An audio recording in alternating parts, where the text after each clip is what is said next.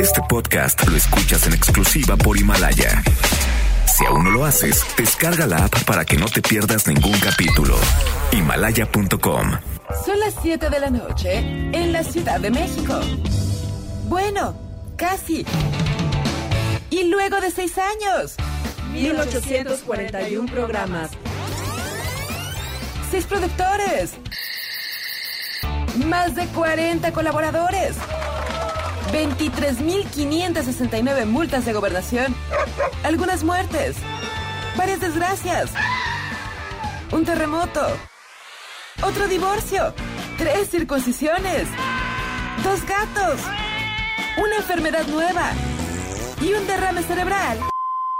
Inicia Charros contra Gangsters con José Luis Guzmán Miyagi, igual de malo. No se orillas en la orilla, adelante, adelante, adelante. Y Jairo Calix Albarrán, igual de rosa.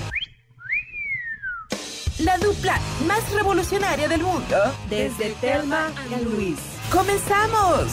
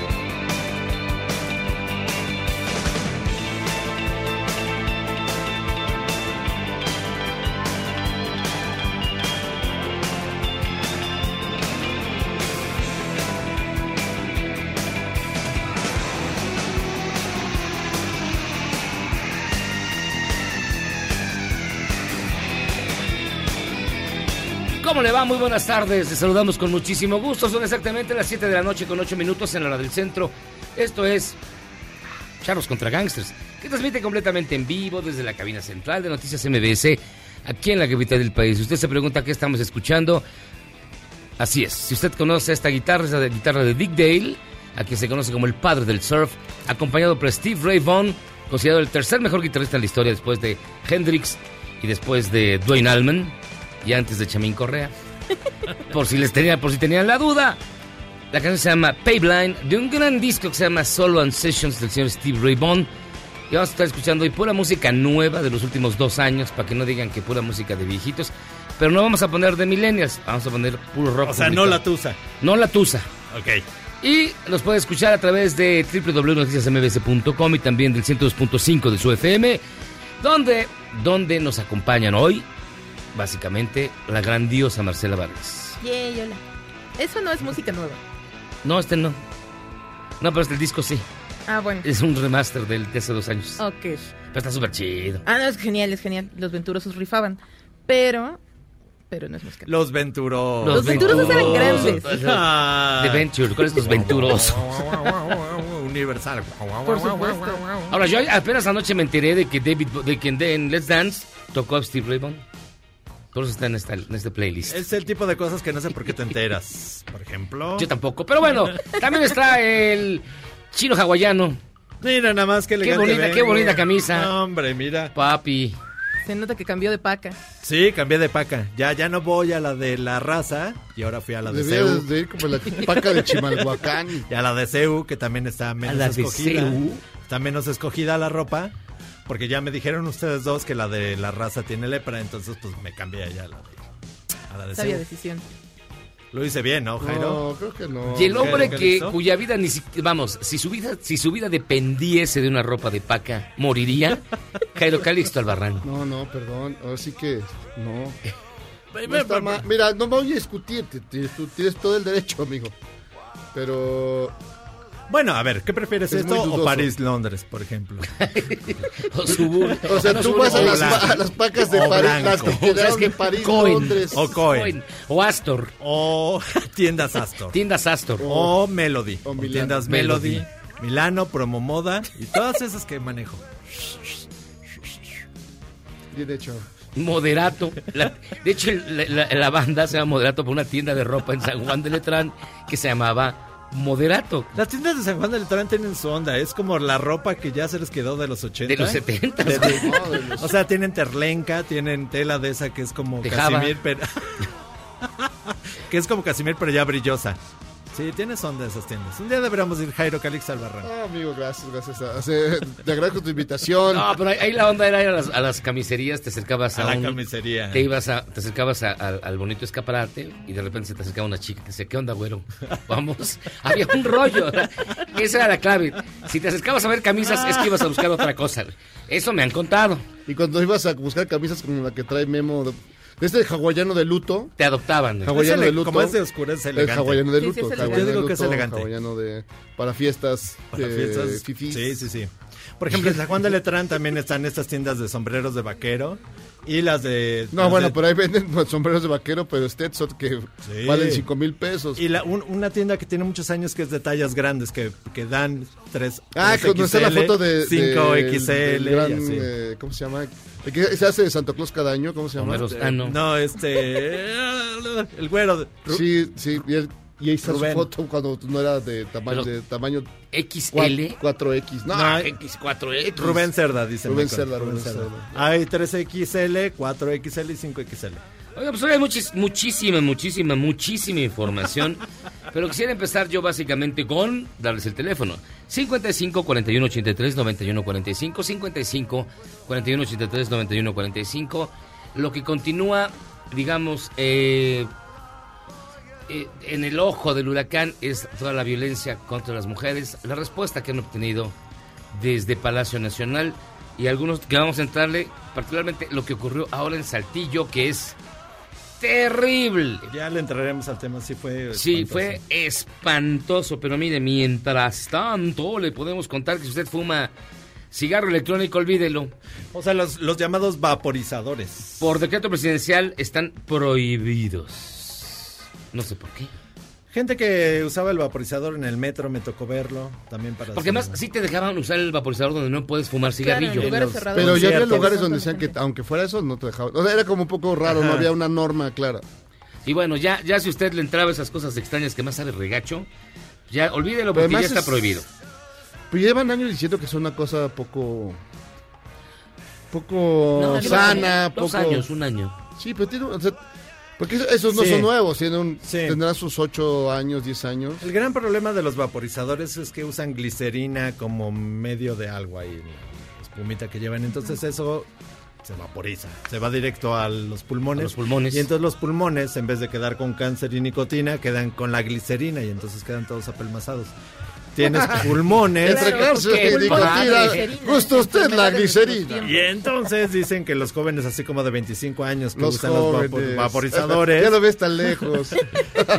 tienen pulmones de viejitos de 80 años. ¿En serio? Sí, sí, sí. Qué espanto. Ese es el punto de los vaporizadores. Es que- los Además era muy raro, ¿no te parece raro que luego, como no se ven, o sea, no es algo que esté echando humo ni nada, y lo tienen, y tiene una forma de, de- de tomarlos, como escondido.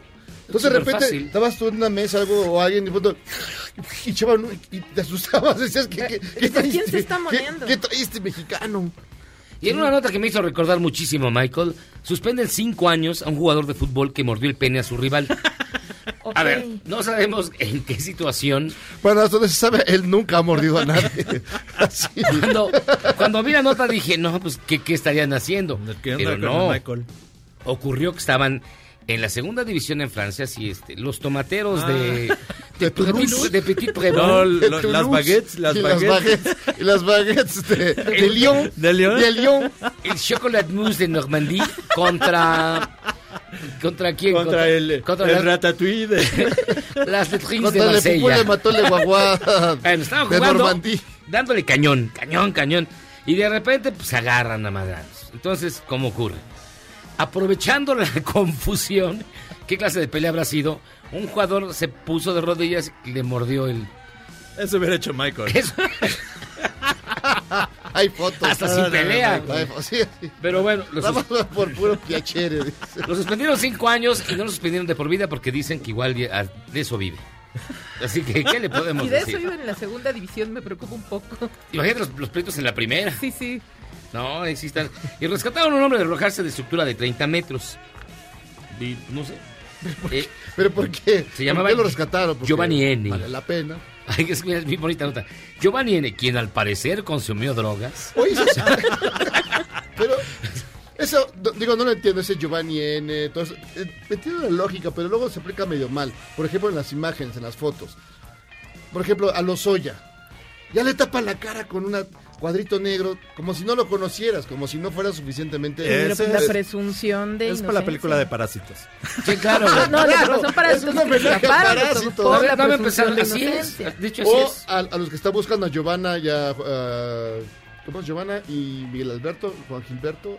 Prefiero A no, Mario saber, Alberto, tu primo, este... prefiero no saber los nombres de esas bestias. Bueno, entonces dicen, vamos a buscarlos, ¿no? Hay que buscarlos, hay que, todo el mundo está y buscándolos. aparece su fotito. Y ya les taparon la cara, entonces, bueno, ¿cómo los vamos a buscar si no los reconocen? Pueden No pasar cosas como las El de hoy. hablado. Sí, como Sí, las de hoy en el hablado. metro, que una Que alguien se señora... parecía así. Sí, había una señora en la línea 3 y entonces la vieron, lo vieron ahí los A ver, póngase esta cosa negra en los ojos. Ay, sí, Sí, es a ver si la Sí. Sí, es la que se llevó a la niña y entonces... Casi la Ah, linchan. Sí, casi Ahora, la yo linchan. prefiero ahorita, la verdad, que la encuentre, los encuentre, la autoridad, La a que autoridad los a que los encuentre, encuentre la gente. hágale- y se, se van a comer crudos. Chicuarote solo para qué. Sí. Exacto, qué A ver, tú chicuarote. fuiste la única que vio chicuarotes. ¿De qué trata esa cosa? Aparentemente fui la única Todos que quedamos... chicuarotes. ¿Eh? Pero bueno, pero nos puedes Pero explicar que bueno. no pasa nada. Digamos, otra situación en la que confunden al criminal. Y todo termina correteado por la una A ver, eso, eso, eso pasa desde Escuela de Rateros con Pedro Infante. No, ya Digo, sé, ¿dónde pero está era la la, más era la referencia más reciente. En los. ¿Qué? ¿De verdad gastaste dos horas de tu vida en ver la eso? Pues sí, tenía que comentarla aquí, de hecho. Bueno, un día vamos a traer a Gael para que nos diga. Para que nos Un día vamos a traer a Gael para que le digan eso a ustedes. Nunca va a venir. Oigan, terrible. Nunca va a venir. Él está en otra vida, está en otro mundo. no, nos, nos han visto la cara de chinos todo el tiempo. no, Ah, sí. hoy sí va. hoy Llevan a sí va. 50 gentes inútiles que no sirven para nada. Y a Eh, espectáculos que a nadie le importa porque vamos a traer a Jael. Sí, sí, To- o sea, sí. todos los que han venido aquí. no, no, seas todos. malo, no, no pues, han venido a millones. De esos, toma un 15%. Toma el- el 1%. 15%. Que, que nos duermen con. Ah, mira, si Sí, me recibes a Fulanito. luego Estás hablando de eso de Martín Altomaro y a mí no me parece. No, no, al contrario. Quiero tomar es un buen. Es No, un al tomar- camarada, al tomar es a todo dar. tipo. A todo dar y Es chido. aparece en todas las películas, pero pues, es chido. Pues Oigan, está bien. Y finalmente, pues mataron a un chofer de Uber por un conflicto vial terrible también. La violencia en la ciudad Pues sí, es se pone muy loco. Y Y bueno, ya van por el licenciado Peña, según Wall Street Journal. Licenciado Para ver, Peña, nunca- los van. nunca al Wall. Street Journal no hay que creerle porque le levanta No, muchos pues falsos. dice. al- no, pero eso lo, tira- lo toma a través de una entrevista con Gersmanero. Entonces, dice que le están ahí. Bueno, nada más digo porque yo creo que tú tienes una preocupación. No, no, ninguna. Por mí que Yo lo sé- agarren. yo entiendo es más, que por mí que lo metan al bote. Yo pero no pierdo ni gano En una nada. de esos, en una de esas. A mí, yo porque la- además se cuenta que el de días pasados, la novia. ¿La Mandó un mensaje, Sí. la novia de mi licenciado Peña. Mandó un mensaje un poco raro de te tomo la mano, Diciendo y me das este- la mano, no va a pasar nada. diciendo tú se busca abogado. Todo tranquilo. Amistades, amigos. Sí, Dios, Dios eh, aprieta pero no Bueno. ahorca. Hay quien dice que el origen de todo esto es la famosa foto De las pelucas. de la boda. Todos los que están ahí están, están- Eso, ¿por qué? Dicen las malas... Aquí aclaro. Dicen las malas lenguas que estuvieron en esa boda que lo que pasa es que durante El ella, estuvo en, muy esa, malo. en esa mesa, comenzaron a mal hablar de la 4T. Y que había ahí uno, uno que era muy cuate de bla, bla, bla, y que fue con el chisme, y que eso fue lo que le caló. Ese es el chisme. Pero no, no me digo, evidentemente era así, porque pues, todos estaban ahí son enemigos jurados. A mí solo me alegra que hablen del licenciado Peña. A mí también, pobrecito, lo tenemos muy olvidado. Muy olvidado. Ya. Ay, pues. Y en su bonita y gozada sección que se llama... Ya no tome tío. La jefa de gobierno, Claudia Sheinbaum, ya aclaró que la patrulla, sí, porque le habían dicho, no se va a llevar a los niños que se queden en las escuelas. Se van a ir directo a la fiscalía. Eso dijo. a ver, Sí, no, bueno, pues yo prefiero. escuche usted.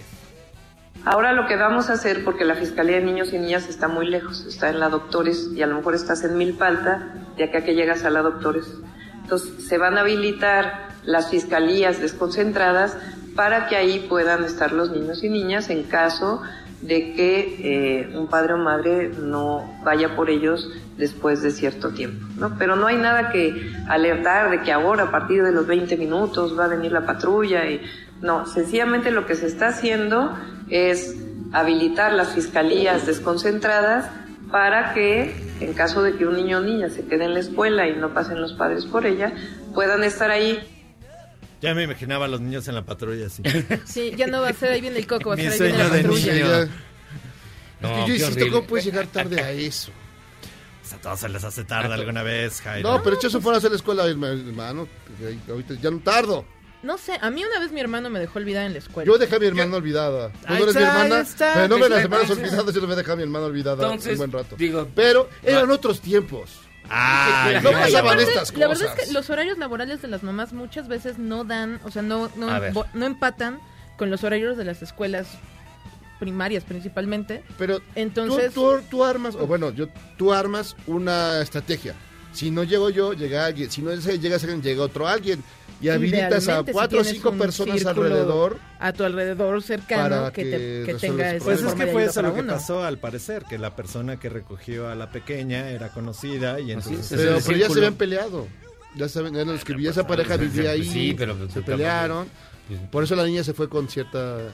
sin resistirse. Pues Mira, yo lo que sí sigo repitiendo lo mismo. Si, si están en una escuela pública, dependiente de la Secretaría de Educación Pública, es su responsabilidad cuidarlos y ver a quién se lo entregan. O sea, no manchen. No se puede ir un niño con cualquiera. No, ese pues solamente mal, porque claro. pasa. Pues sí. Pero de todas maneras. Desde ahí- Sí, no, y no- De todas maneras, tenía que haber ahí. Hay- hay- hay- es que si ya dices bien, Jairo Calixto, por una vez en tu existencia, No. son otros tiempos. Es lo único que te concedo, No, pero... en otros tiempos, la verdad, en otros tiempos, no, bueno, Ah, no, cubrían sí. esas cosas, pero no, no tanto. Vaya, no estabas en ese O pues no pero- tenemos tanta información al respecto. No, no había. De hecho, ahí me dejaban muchas veces y yo regresaba a la casa solo. O sea, te se dejaban- va yo- de mí no Por se van a librar. te dejaron allá. Te dejaron adrede. Te dejaron. eh, De mí no se van a librar tan fácil. En mis tiempos había chance en la misma escuela En de que nos, tiempos. en mis tiempos en mi primaria había chance a una estancia infantil en la escuela que si tu mamá no podía llegar por ti a cierta hora te quedabas ahí y ya estaba como prepactado que Sí. si la niña se queda ahí le, dan de comer, en la escuela. Claro. y ya después alguien va por ti pero pues no era una escuela pública Yo nunca tuve ese problema porque, porque mi mamá vendía bolis afuera de la escuela. Ay, qué chido. Es cierto. Te cuidaba ahí. y tú le reclutabas a los clientes ¿no? Exacto. Sí, ¿Tu mamá era?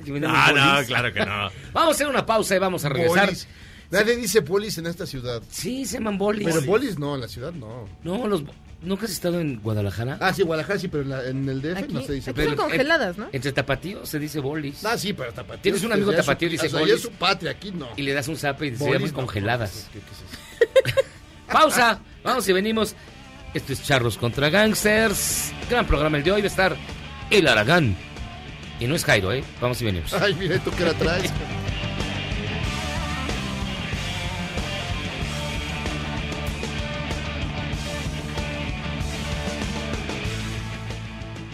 Otros programas similares al nuestro son tan tristes y carentes de originalidad que si fueran hoteles tendrían decepcionista. Me equivoqué de habitación. Ya regresamos.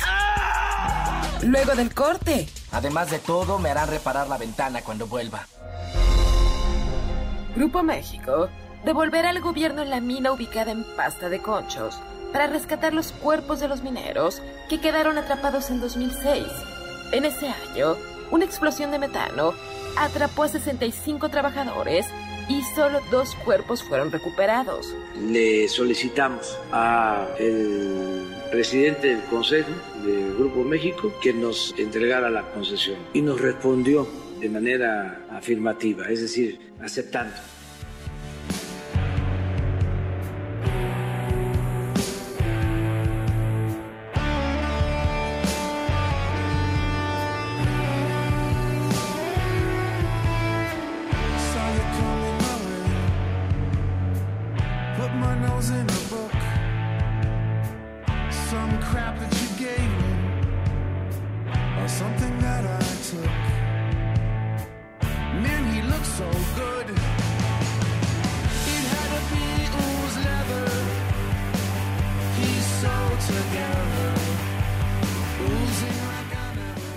Charles contra Gangsters, aquí de- en el retache, escuchando música que, que- que- ¿qué cosa es? ¿Del año qué? El- Este es el año 2016. Estos son los Pixies. Que se llama Classic Masher del disco Head Carrier, que es de lo último, de hecho es el último que hizo, que hicieron los Pixies. Y suena bastante chido. Sí, Suena muy, muy, muy bien. pero desde hace más de dos años. No, te dije que iba a ser de cuatro años. Ok, cuatro años. Bueno, cinco. Bueno, cuatro. ok. bueno 23. Fíjense que la historia dramática del día de hoy, y sí, este, vamos, eh, habría, hay que poner el ojo, porque est- esta información es, es importante, la consideramos de importancia noticiosa, estrictamente para describir cómo se encuentra la situación del país y que esto no es privativo de la Ciudad de México. Vámonos hasta Saltillo, en Coahuila, con nuestra corresponsal Camelia Muñoz, quien tiene los detalles de lo que aconteció desde ayer horas dolorosísimas para una familia cuando le arrebataron a su bebé. Camila Muñoz, ¿cómo estás? Buenas noches. Hola, ¿qué tal? Muy buenas noches, compañeros. Pues efectivamente, el día de hoy a mediodía se ubicó el cuerpo de la bebé, Carol Naomi, de cinco meses, quien fue presuntamente raptada el martes aproximadamente a las 15 horas, cuando eh, la madre asegura que le quitaron a la pequeña de sus brazos cuando salía de comprar unas cosas para la menor en una tienda de abarrotes ubicada cerca de 500 metros de donde eh, se localizó el cuerpo de esta pequeña en un lote baldío. Hace unas horas el fiscal general de Coahuila, Gerardo Márquez Guevara, dio a conocer que hay testimonios de que, eh, que contradicen las versiones que ha dado la madre desde el día de ayer y se asegura que, bueno, no hubo un vehículo que transitó por el lugar a la hora que ocurrió el supuesto rapto de la pequeña de cinco meses, como lo asegura su madre, al denunciar que una pareja se la quitó de los brazos y huyó en un carro amarillo. El fiscal no abundó sobre la posible responsabilidad de algún miembro de la familia en la muerte de la menor, cuyo cuerpo se localizó, como les comento, bueno, pues este miércoles bajo un árbol en un lote baldío y a escasos metros de donde se supone que fue robada y cerca del domicilio de la madre. Si me permite, vamos a escuchar lo que comentó al respecto el fiscal de Coahuila. Ubica el cuerpo sin vida de la menor cerca del domicilio de la madre. La investigación gira en torno al, eh, este, al ámbito familiar y social cercano al lugar del domicilio. Y bueno, Gerardo Márquez también dijo que el cuerpo de la pequeña presentaba algunos raspones, pero no se estableció si hay huellas de golpes. Destacó que la menor estaba enferma y esto lo analiza el médico legista para determinar la causa de la muerte. También señaló que en estas contradicciones eh, de los primeros testimonios que rindió la madre, bueno, eh, han, se ha recabado algunas declaraciones de vecinos del lugar que vieron el desarrollo de los acontecimientos. Y bueno, eh, en medio de estas eh, declaraciones, el fiscal reiteró en torno a este taxi que presuntamente, en el que presuntamente huyeron, en el vehículo amarillo, perdón, en el que presuntamente huyeron eh, el hombre y la mujer que le quitaron a la pequeña. Bueno, pues estas contradicciones han, eh, digamos, eh, se han magnificado un poco con la eh, declaración de algunos vecinos. Vamos a escuchar nuevamente las palabras del fiscal. No tenemos ningún dato hasta el momento que nos permita inferir que en efecto fue eh, sustraída eh, por dos personas a bordo de un taxi.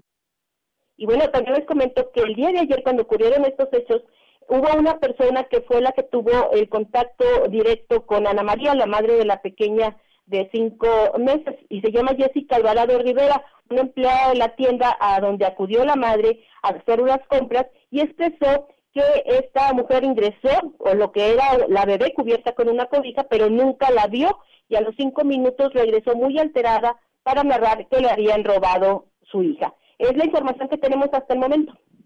Ay, Camila, pues cada vez se pone más complicado este tema.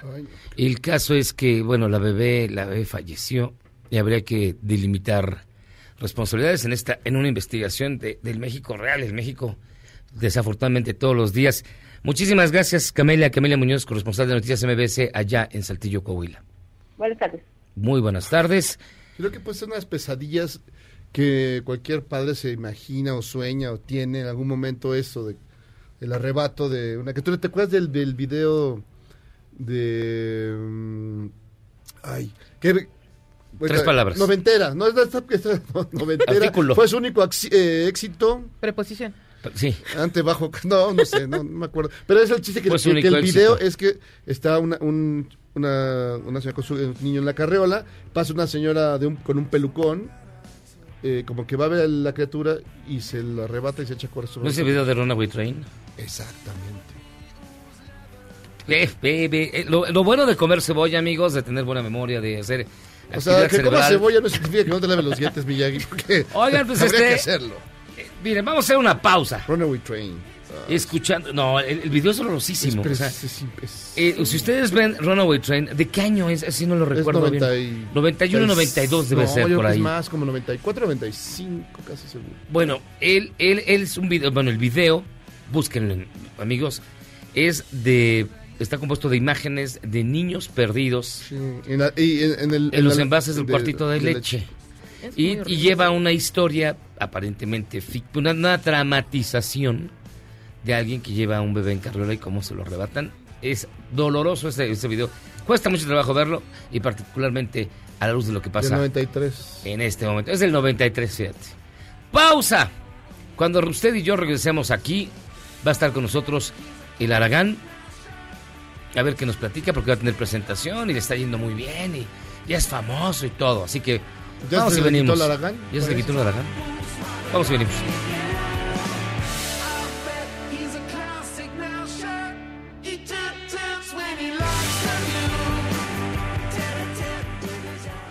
¿Eres un chavo ruco en proceso de actualización? Charros contra Gangsters te trae la mejor música luego del corte para que apantalles otros chavorrucos menos informados. Alemania también quiere a Emilio Lozoya. La Fiscalía de Múnich abrió una investigación por el presunto delito de lavado de dinero. Esta indagatoria es independiente a la investigación en nuestro país y también va en contra de la esposa de Lozoya, Mariela Eckes.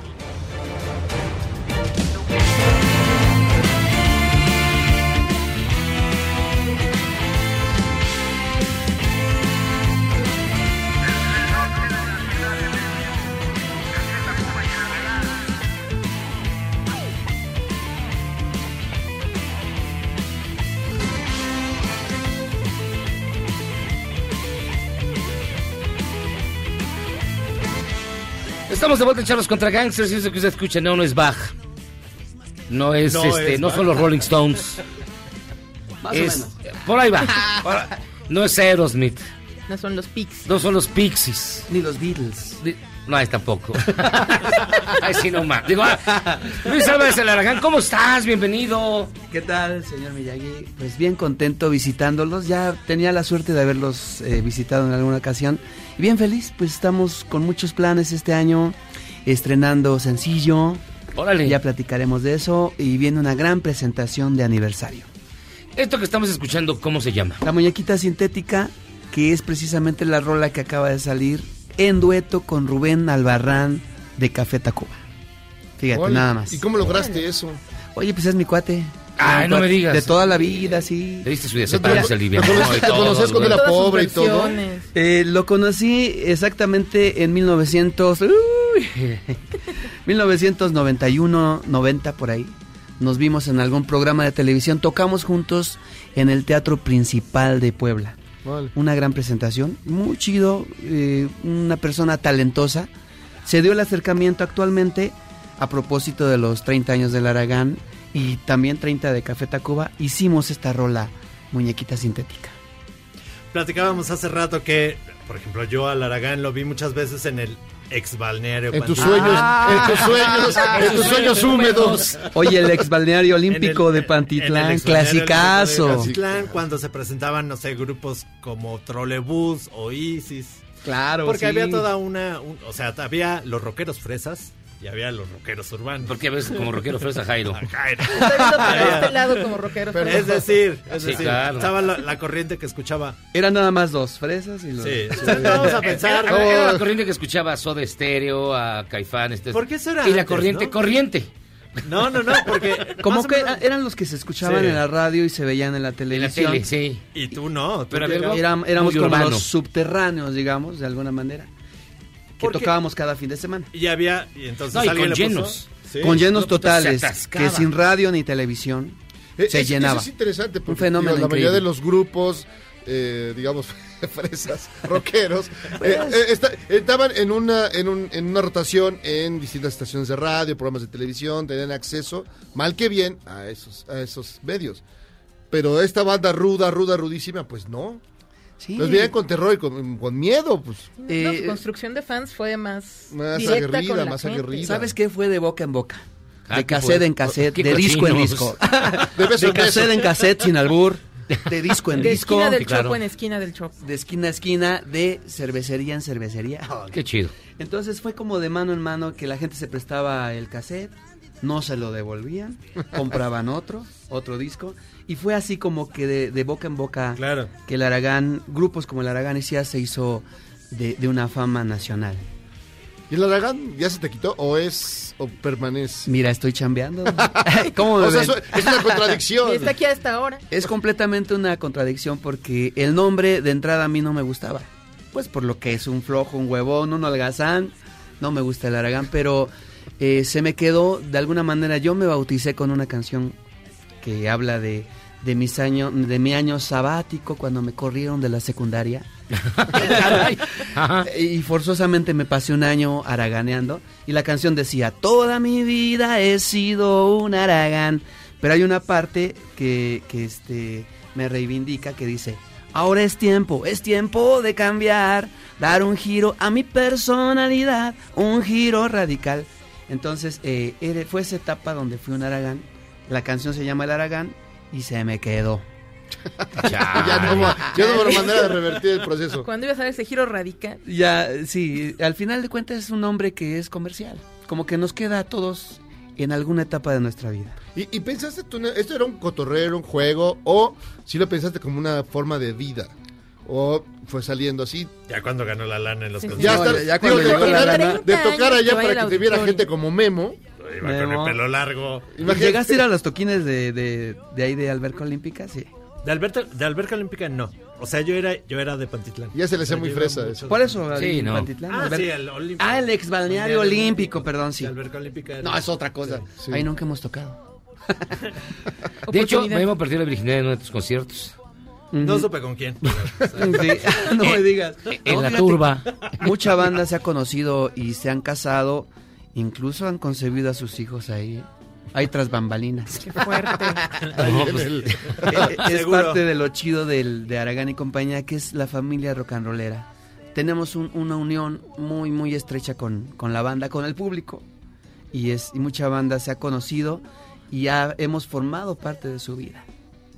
Aquel, aquel disco rojo que era... Famoso. El famoso disco rojo de Valedores Juveniles. Sí, sí, sí. Era una época en la que había mucha piratería. O sea, tú decías que se pasaba de mano en mano, pero la verdad es que yo el pirata. No, Iba- hombre. supe. O sea, yo la verdad es que nunca supe si ese disco alguna vez se editó en original. No sé si pasó como con el Tri que solamente editaba algunos discos en pirata. O sea, todos los pasábamos los. No, sí, había piratería hasta en disco, en acetato. ¿Recuerdan que hacían Sí, este, sí. compilaciones en, en acetato? Sí, fue un disco muy pirateado, un disco muy vendido en su, en su versión original. Aquí- de hecho, está aquí aquí preguntando, por el doctor Viga de Pan te pregunta si ese disco lo vas a reeditar ya alguna vez o alguna vez has pensado en eso. Salió en acetato, sí, ya, ya este, pues fueron nada más cierta cantidad de discos y ya se vendieron todos. Yo creo se va a armar otro tiraje, pero sí fue de aniversario y es un disco pues del de la buena suerte. Bendito disco. Ahora, hay que destacar a los amigos millennials que nos escuchen que el título es un juego de palabras. Porque Nada más. Valedores juveniles, es porque en esa época había una cosa que se llama valores juveniles. ¿Recuerdas? de Televisa. Del tú Bacachán. sí sabes, tú sí sabes. De en- Televisa. Sí, de, de- exactamente. Que Pero que patrocinaba un. Un, un alcohol Y, de ahí bueno. viene eh, Aragán y compañía, ¿recuerdas? Ah, claro, claro, incluso claro. Ya, ya eh, más o menos les cayó sí, el 20 ya, de ya, todo. ya, ya. Sí, sí, sí, cómo 80 no. años después, por fin. Oye, y, y ese mundo era también era un mundo muy rudo. Ahora ya, ¿no? La, la banda se ponía muy loca, no había tanto orden, no, no, se, no se había tanto cuidado en armar los conciertos. Todo eso, ¿cómo te nutrió esa, esa, toda esa experiencia que haber sido alucinantes? Eh, yo creo que todas las bandas de mi generación que estuvimos en este movimiento de rock mexicano, eh, eh, nos sucedió un fenómeno muy grande, como les decía, que sin apoyo de los medios masivos hubo un florecimiento. tan grande de, creatividad, un florecimiento musical, cultural, que era a finales de los 80s, principios de los 90s. En un momento dado nos llegó tanta fama y tanta, tanto público que no, no podíamos controlarlo. Eran, eran tocadas, por ejemplo, en el, en el ex balneario, Deportivo Coyuya, Palapas, donde eh, nos llegaban 12 mil, 15 mil personas, que para ese momento era un público, una cantidad Todavía. fenomenal. Y nosotros estábamos tocando en tarimas con unos tambos, una lucecita, una lámpara por ahí y dos sistemas de audio a los lados. No estábamos preparados para tanta grandeza, tanto movimiento. Y claro, la lana fluía, pero para los promotores, nada más. No se quedaba con los, con los, con los, con las bandas. Y yo creo que no se supo aprovechar en ese momento. No había, de hecho, no había la infraestructura. Hasta un poquito después, ya con los festivales de, de Ocesa y Vives Latinos, creció todo. Pero en ese momento era muy grande, muy Y es que grande. aparte venían justo de ese periodo en el que el rock estaba prácticamente oculto, entonces Claro. tuvieron que crear esa infraestructura ustedes desde cero. Sí, sí, realmente somos eh, testigos del nacimiento del movimiento rock mexicano, rock nacional, como se conoce ahora. O sea, cómo empezó Claro. todo, desde cero hasta las grandes producciones que podemos ver hoy en día. No, pues yo sí extraño esos tiempos, digo, para como estamos ahorita, yo sí. Del Yo hoyo no- funky, Quiero, que- del- quiero que El regrese- hoyo, eh, Quiero que regrese Echeverría, o sea, ya. Sí, de verdad. Sí, lo que se, fue lo que Por se favor. llevó, fue lo que se llevó. Ah, horrible. que- Oye, pero Ah, ¿cómo era, digo, para los millennials y que no tienen la menor idea, cómo era un hoyo funky? Cuéntanos. Échame de habladas. Sin albur. Pues eh, es lo, es lo que dice la palabra. Hoyo el hoyo funky. Que era un estacionamiento, no precisamente en un sótano. Podría ser hasta un sótano también, ¿eh? Eh, estacionamiento, un terreno baldío. Había mucho terreno baldío también, que cuando, cuando bailoteaban todo el mundo de brinquitos se levantaba un pinche polvareda. Era espantoso. la me acuerdo. polvareda. Sí, sí, no sí. necesitábamos humo, ¿eh? No, no, había efectos, había Ya, visuales. Efectos especiales incluidos. Sí, no, era súper chido. Yo, yo sí fui a varios, estaba yo muy chavito. Pero este sí, era, Sí, era bien chidos. Allá por 1900 Salinas. Por 1400, sí, no. Pero, por ejemplo, esos hoyos porque no iba la Lupita. O sea, no iba a Tijuana, no. No, no, no, eso- iba... no iba ninguno de esos. ¿No se sentían Cuca. marginados respecto a otras bandas? que La, la neta, nunca nos hemos sentido marginados porque somos bien conscientes para qué público estamos tocando y para quién trabajamos. Entonces, cuando tienes claro eso, si tienes en la mente que te vas a hacer famoso y quieres triunfar y hacer dinero, pues estás equivocado. Si estás en, en esta onda del, ese rock and roll. Muchos dejan su guitarra, avientan sus bajos, tira las baterías. Por eso surgen bandas y rápidamente se van, porque pues esto es una carrera de aguante. Entonces nosotros como Aragán sabíamos qué público teníamos y este realmente el que se automargina pues es uno mismo. Sí, no. Pues mi estimado Luis, Sí, ¿cómo señor. quieres que te diga? ¿Luis o Aragán? Como Luis, quieras, ¿no? Aragán, ya me acostumbré. No, carnal, se me hace gacho. Este, oye, cuéntanos de la presentación que van a tener el, eh, eh, ahora en, en próximamente. En el, en el auditorio. Que ya es de llegar abrir a- el de- ahora sí, de- del camino de los suburbios, de, de- ¿no? de- después de Indios Verdes, Del hoyo funky. del hoyo funky, llegar al auditorio. De la Claro. CTM un Culhuacán es un camino muy largo, pero... Largo y sinuoso camino del rock and roll. Exacto. Ahí es donde viene el sabor del éxito, cuando lo puedes saborear. Eh, no somos una banda que a los tres meses ya llenamos el auditorio, que sí las hay, y a los dos años ya nos separamos, y a los tres se nos suicidó un integrante. no, somos una banda que desde el primer escalón eh, hemos estado trabajando, batallando, picando este piedra, eh, hemos estado tocando puertas, muchas se cierran, pero muchas se abren también. Entonces llegar al Auditorio Nacional y llevar este rock and roll que empezó en la esquina de mi cuadra, primero en mi casa, le tocaba a mis, a mis amigos, les gustaba una rolita, la ponía a prueba. tus propias canciones. Mis propias canciones. Luego en la esquina de la cuadra, luego en el asta bandera para que una muchachita me cerrara el ojo. Después mi meta fue eh, tocar en una tocada donde estuviera el tri, era mi ilusión. Se logró, vi, conocí a todos los compañeros, precisamente la semana pasada estuve trabajando con Alex Lora en el estudio. Ah, qué chido. Una velada sensacional, increíble. Y llegar a este escenario donde se, se oye bien, se escucha bien, es un gran logro. Oye, una pregunta, en, en materia de generación, ¿son de la misma generación de las cercanas edades tú y Alex Lora? No. No. A ver, que te diga el maestro. No, ¿Cómo me ves? Porque tú Pues te ves muy bien. no es abolador, pero no, no ya- no, ya Alejandro, Alejandro, se Alejandro- ve muy bien. Deberías de ver qué vitalidad tiene. No, hombre. Nos tuvo de las 11 a las 2 de la mañana. No será el activo el que Sí, no, no es el, el avión LZ-10 que lo tiene. Bájate de ese avión, FZ-10. ¿Qué tal lo imito, eh? bien. Quiere el cemento, amigos. Pero bueno, este... Dígame, Felicidades. señor, se le puede. Felici- no, felicidades porque la neta, el, la tuy- el tuyo sí es un ejemplo casi de, de película gringa del, Podría ser una película del acerca que de mi empezó vida. desde abajo, La neta. cañón, y estás en el auditorio, pues, felicidades, man. Sí, y tal vez eh, para no sea un gran, para nosotros es un, es un gran logro, para algunos tal vez sea el mínimo es llenar el Foro Sol o cosas así, pero para nosotros es un gran logro, el primer paso de los grandes pasos que se vienen. No, porque tiene No, todo en contra, rock. fuera del sistema. No, y 30 años después. Y para el rock preven, mexicano, ¿no? siempre llenar un auditorio es algo grande.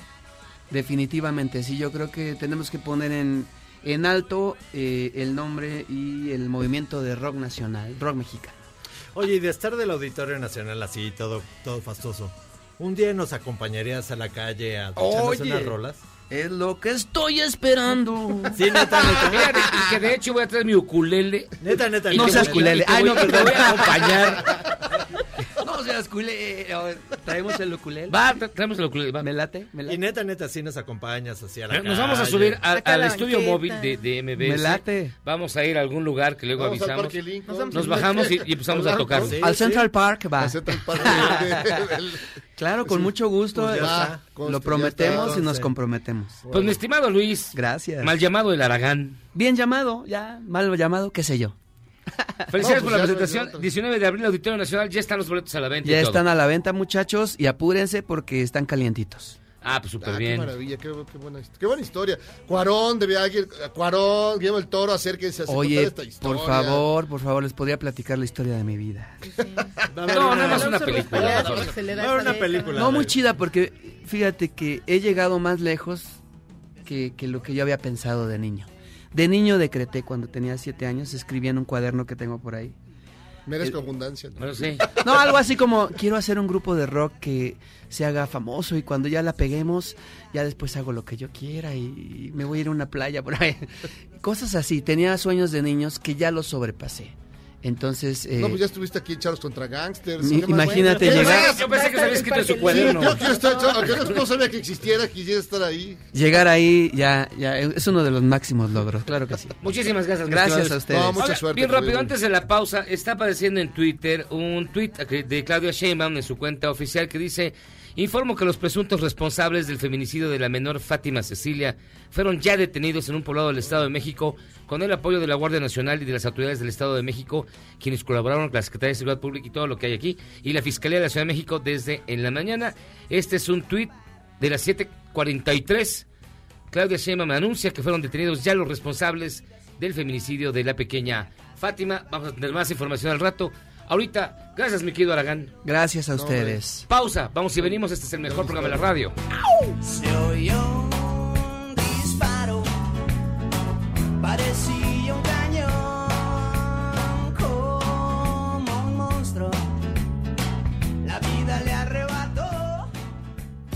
Más rápido que un gato con el arenero sucio. Pero limpias esto en cuanto vuelvas. O que un morenista para hacerla de jamón. Él va a salir del hospital mañana. Estaremos de vuelta Anda. en el mejor programa de la radio. Bueno, es suficiente. Vámonos. Aguanten. The uh, first words I spoke in the original phonograph. A little piece of practical poetry. Mary had a little lamb, its fleece was white as snow, and everywhere that Mary went, the lamb was sure to go. El 19 de febrero de 1878, Thomas Alva Edison fue a la casa de patentes para registrar su fonógrafo, aparato que estaba pensado para facilitar los dictados en las oficinas. Meses antes, había presentado su primera grabación basada en la canción María tiene un corderito. Mary had a little lamb.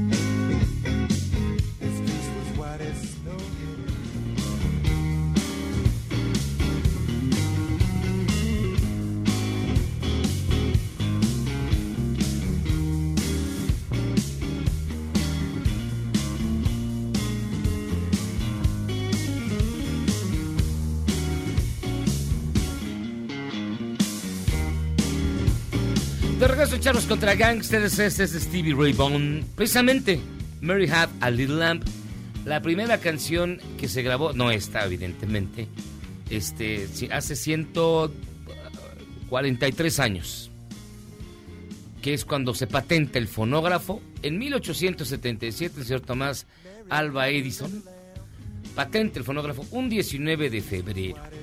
Y para recordar ¿Quién se es- lo robó? Alguien se lo habrá robado porque ya ves que Tomás eh, eso. tenía fama, ¿no? De Tiene co- fama. de ser como. Shakira, que todo Tiene se plagiaba. Sí. ¿Por qué Shakira? ¿Qué tiene Shakira tiene, Shakira? es la artista en español con más demandas por plagio de la historia. Bueno, Órale. si te acuerdas de Lola... La trailera. de- Beltrán. no, Lola Beltrán. Brian de... Lola Jordan. Dolores O O'Riordan. Jordan de Cranberries. Los Gamberries. Pues se le- la voz de Shakira es una copia brutal, ¿no? Pensé que, pensé que iba a decir que una de sus canciones. No, no, no, la voz. Bueno, la, voz. del Waka Waka que hizo para la horrible transmisión que tuvo esa televisora de los Juegos Ah, Mundial de Sudamérica. De, Sudáfrica. Sudáfrica, perdón, sí. Era una copia de una canción este, de originaria de, de la África. Y perdió, pero nadie le dijo. Pero bueno. Ya está con nosotros Fernando Montes de Oca Sicilia, quien trae un disco, un disco, ¿eh? Un disco. Un También traigo un disco. Cambió de carrera. Bien bonito. Se llama Frases, Datos y Rock and Roll de Gustavo Vázquez Lozano. Gustavo Vázquez es un tipazo, creo que lo conoces, ¿no lo conoces? No. Es un tipazo, ha hecho varios libros para nosotros. Hizo El Chilangonario. Ah, mira qué El chido. Chilangonario, es una maravilla, Gustavo Vázquez. Y estos son estos libros muy particulares de Algarabía, en el que tenemos una, un dato por página, como el del diablo, como el del alcohol, como Ah, el del de- diablo no, o sea, que, que tenemos un dato por página. Entonces hay que hacer investigaciones y hay que ver y el, pero me vine a meter a la cueva del Del lobo. de- del Del lobo diablo. con, con del diablo con ustedes, porque yo me sé dos o tres frases, pero ustedes sí se saben todas, ¿no? Pues mira, déjate a pantalla con mis eh, profundos conocimientos musicales. Pero antes, fíjense que vámonos directamente con Juan Carlos Alarcón. Tiene la nota que, bueno, mucha gente estaba esperando. Parece ser que cayeron los presuntos asesinos de la niña Fátima. Juan Carlos, ¿cómo estás? Efectivamente, gracias eh, Miyagi. Jairo, muy buenas noches a todos. Tras la captura de Gladys Giovanna y Mario Alberto, la Policía de Investigación traslada en estos momentos a los sospechosos del crimen de la niña Fátima de la niña Fátima a la Fiscalía Central de Homicidios, donde rendirán entrevista en torno a lo sucedido. Esta noche la jefatura de gobierno informó de la, de la detención de los principales sospechosos en un poblado del Estado de México, en el que participó personal de la Guardia Nacional en coordinación con la Fiscalía General de Justicia y la Secretaría de Seguridad Ciudadana de la Ciudad de México. La pareja enfrenta acusación por el delito de privación ilegal de la libertad para causar daño, cuya penalidad va de los 80 a los 140 años de prisión de acuerdo a lo que establece el Código Penal para la Ciudad de México. La noche de este martes, agentes de investigación, en coordinación con peritos y personal de la Secretaría de Seguridad, efectuaron un cateo en un inmueble ubicado en la colonia San Felipe de la alcaldía Xochimilco, en el cual se encontraban, pues se encontraron varios documentos y algunos objetos que permitieron identificar a Gladys y Mario Alberto como las personas que ocupaban ese lugar y algunos indicios también que permitieron establecer que en ese sitio eh, pues ocultaron a la menor y posteriormente la asesinaron. Este esa situación pues quedó ya prácticamente esclarecida con su captura y en esos instantes como te comento son llevados a la Fiscalía Central de Homicidios y será en las próximas 48 horas cuando se determine la situación jurídica de estas dos personas que figuran como los es- principales sospechosos de haber asesinado a esta pequeñita de siete años de edad. Y es el reporte que tengo. Pues vamos a permanecer muy pendientes, mi estimado Juan Carlos. Eh, podríamos decir que es una demanda de la sociedad, que fue un escándalo a nivel internacional y vamos a esperar el resultado de las investigaciones, pero esperemos que estos sean los verdaderos responsables de un crimen que ha conmocionado a México y que ha conmocionado a buena parte del mundo. Mi estimado Juan Carlos, seguimos en contacto. Muchas gracias. Gracias, gracias Miguel, muy buenas noches. Muy buenas noches. Pues bueno, había, que, Bueno, info- había la- que informar, mi estimado el, este el- amigo. el rock and roll no cruza fronteras, No cruza no los misiles de Cuba, Mira. cruza todo, mm, ¿no? Fíjate, estamos escuchando a los Beach Boys y aquí es una frase de tu de tu libro, dice, cuando Sí. apareció el Pet Sounds, se convirtió en un clásico instantáneo. Al escucharlo hoy, es tal vez más fácil entender por qué fue uno de los momentos definitivos de la época, junto con la música de The Beatles, Pink Floyd y The Grateful Dead. Su facilidad para abandonar la fórmula en favor de la innovación estructural, la introducción de elementos clásicos en los arreglos, un concepto de producción con un sonido integral que era nuevo en su momento, todos esos elementos dan a Pet Sounds una frescura que 30 años después está al alcance de quien lo escucha, y esto lo dice Philip Glass. Nada más, nada más y nada menos. Fíjate que alguna vez los Beach Boys pusieron un piano, en, mandó traer un piano y que lo pusieran en arena en su departamento para que él se... Se inspirara. Se inspirara, ¿no? De hecho, no solo eso, tenía el piano y estaba montado en una arenera gigante como de gato sí, sí, sí. para que él pudiera estar descalzo, Ajá. sentir la arena y poder tocar el piano. Estaba muy pacheco el güey. Ah, lo mismo hizo Cuca. Pero con grava. Con grava, gravilla. Oye, hay una... No, no está en el libro porque no, no, no tuve... No tuvimos la, la fuente ideal, pero dicen que alguna vez le preguntaron a los Beatles, que aquí está... eh, No digo este, nada. Miyagi, y le preguntaron que si Ringo Starr era el, el mejor baterista de rock de la historia. Y se volteó, no sé si McCartney o Lennon le dijeron, pero si Ringo Starr no es el mejor baterista de los Beatles. Ni de aquí. ¿Cómo es posible que me pregunten eso, Sí, yo no? había escuchado esa, pero sí no, no sé una fuente fidedigna. Pero sí Hay he una fuente fidedigna, sí, sí aparece en algunos libros de los Beatles. Sí, sí. sí, que sí, Que eh. ellos mismos se burlaban de, del pobre Del Ringo. pobre Ringo. El pobre En algunos Ringo. libros de los Beatles. ¿Cuántos libros de los Beatles? Puede Uh. haber uno o dos. O tres o cuatro. O tres. Retírale la palabra, por favor. ¿Cuántos puede haber? Oye, a mí sí me parece que ahorita, ahorita vas a leer más frases, que sí el rock and roll le dio, yo no estoy diciendo que sea lo mismo que la Guerra Fría o que, o que la Segunda Guerra Mundial, pero sí cambió al mundo el, el- el rock and roll. Eh, ¿No? Desde Elvis o desde antes, desde los, este, el blues o el jazz, sí cambió al mundo. O sea, esta, esta irreverencia ante los gobiernos, etcétera, ante la- el status quo, sí, yo creo que sí cambió, ¿no? Sí, ¿A- nos, sí, alguna, sí nos alguna dio... banda, alguna banda sí te conmovió como para salir, dejarte el pelo largo, ponerte loco? Bueno, pero por mucho. Lo que pasa es que yo tenía en, en la secundaria, en la los prepa, era, más... Los era, era, bueno, los abelardos. Los abelardos. No, yo era tener el pelo hasta los hasta el hombro y, y sí No era, puedo era- creerlo. era muy No, sí- sí se ve que es de mata generosa. Sí, sí era muy este metalero.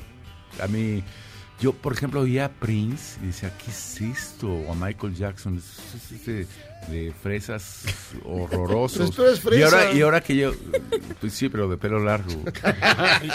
y ahora que oigo que oigo a Prince digo, no, qué genio de qué Te tomamos genialidad. 40 años, pero yo estaba oyendo a El metal. el Bien, metal, otra de las ¿no? frases del libro, frases, datos y rock. El rock and roll empieza entre las piernas y sube al corazón, luego a la cabeza. Mientras logre causar esas cosas, será una gran canción de rock, y lo dice John Cougar Mellencamp, que ya no le gusta el Cougar. Uy, John el Mellencamp. Cougar, hace Si llega a ver el Cougar, sí, te- creo que te Te puede va, demandar. te va a demandar, ¿eh? Te va a demandar. ¿Cómo nació este, este libro que está tan bueno? Mira, rápido. Kid Moon, baterista de The Who, fue vetado de todos los hoteles Holiday Inn, Sheraton y Hilton por destrozar los baños y arrojar los televisores por las ventanas. Y City Express. Una, Sí, de una escena mucho de, de The Wall, ¿no? La escena de The Wall cuando... Cuando se vuelve el bien orate. Bien orate, Bob Geldof. No, pues el, el libro nace porque nace de algarabía, de que hablamos de todo y de nada, y podemos hacer un libro de rock, y podemos hacer un libro de lenguas indígenas, y uno de los, este, las parafilias de Jairo, ¿no? No, Mis parafilias tampoco. son tus parafilias. No, no, no lleguen tan bajo. Mis parafilias será- o- os harán libres. que no son pocas. Por eso. No, pero eh, el rock and roll da para eso y para muchos más, ¿no? Yo, yo mi duda, y ahora que están aquí los expertos, es ¿cuándo cambia de rock and roll a rock? ¿Qué es rock and roll y qué es rock? Porque yo rock and Pues roll me imagino a- a Elvis, ¿no? Pero rock, ¿cu- ¿cuándo cambia? los Blue no? Jeans. O sea, si de los Teen Mira, a. Tops a Laragán. Hay, hay, hay un libro muy bueno que recomiendo mucho que se llama Yeah, Yeah, Yeah, que dice que no existe tal definición, que toda la música que se escucha en la radio o que llega a venderse es pop, fin, porque es popular. Que es falsa la, la separación entre pop y rock y más falsa No. aún entre rock and roll y rock. No, no estoy de acuerdo. Sí, pues es lo que dice. Porque no es lo mismo. Una cosa es el rockabilly. Walk around Ah, bueno, the sí. clock. Que, Una- pero ese es rockabilly. Ah, ah, bueno. De, Que el, el rock de- como tal no existe. Es un gran libro, tiene conceptos bien, bien, bien pachecos. Yo soy bien naco, Sí, yo sí, por ejemplo, dice, pop es Vangelis, que llegó al primer lugar con Carros de Fuego.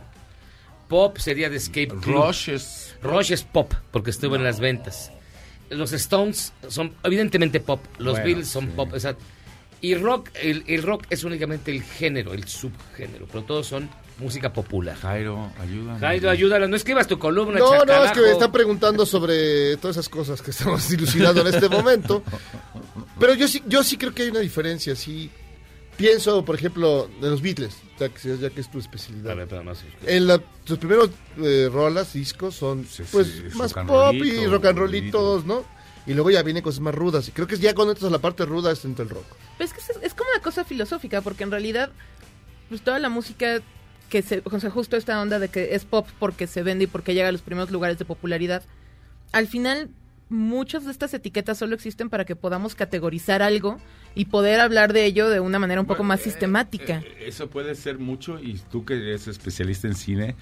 ¿Cuántas etiquetas se le ponen a las Ah, sí, películas? Sí, no? o sea, es Decir, mismo con la este, música. esto- O sea, Billie Eilish ahorita, por ejemplo, es que creó un nuevo género. Pues no es tanto que haya creado un nuevo género, Sí, nah. es que está tomando elementos de distintos géneros, y los está haciendo pop. Porque al final, pues, no deja de ser pop. Sí, Claro, sí, sí. es pop. Bueno, como mi hija que oye toda esta, esta música de ahora de... pues, que- ay, hijo, no vamos a ver ningún grupo. No hagas corajes, no hagas este- corajes. Ya, ya, Respira, pero, respira. pero, Reggaetón. pero, en cuanto, pero en cuanto ponen una guitarrita de... Ah, mira, eso es un rock and roll. Dije, no, eso es, eso, eso es, eso es más pop y fresa que nada. es como cuando pero le meten una guitarra indie. y dicen, Ahora no, rock. esto es, esto es rock. Pero, pero ah, la, que la la clasificación sí es necesaria, es decir, Sí, es una sistematización. Es, es una falsa, es una falsa sistematización.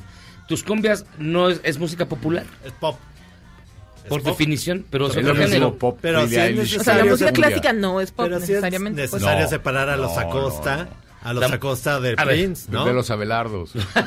Los Acosta. No manches. Ahí va otro dato del libro Frases, Datos y Rock and Roll para contribuir a la polémica. En 2001, la canción que está usted escuchando, Obladí Oblada de los Beatles, fue vetada en la radio de los Estados Está Unidos. ¿Por fea. qué? Porque son las tres, las tres primeras letras son las iniciales de Osama Bin Laden. Ah, carajo. Es que no tiene chiste. Ah, ¿verdad? Hola, tío. Hola, Tiene chiste. Es horrible. Es las peores Mira canciones de que, los que, Beatles. que diga que es horrible algo. Es de las los peores Beatles. canciones de los Beatles, definitivamente. Sí, es, es muy mal. Pero, por ejemplo, digamos, tiene ninguna de las primeras canciones tiene así profundidad, nada. No, que no, luego le encontré no, rock my cuando ya-. No, para ver, güey, las compusieron chavitos. Por eso, por eso. Ah, no, no, y aún siempre- así estaban tú- rompiendo con alguna Sí, convención. sí, claro. Sí, Sí, pero digamos, ya cuando dices, no ya pasan a otro ser- nivel más, pero ya dices, ah, yo tocan rock.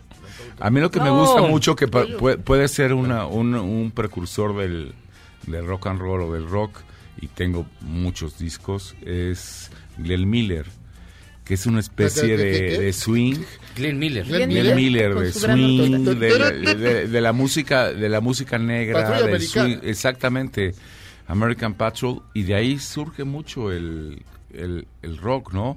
Este, esta- este movimiento entre los negros del sur, el jazz, ¿no? Y- sí, y que empieza a ser muy caro Creo. tener a una orquesta Una de tantas piezas y es mucho más práctico para un, incluso para televisar un show tener a una bandita de cuatro personas que una orquesta de 30 piezas.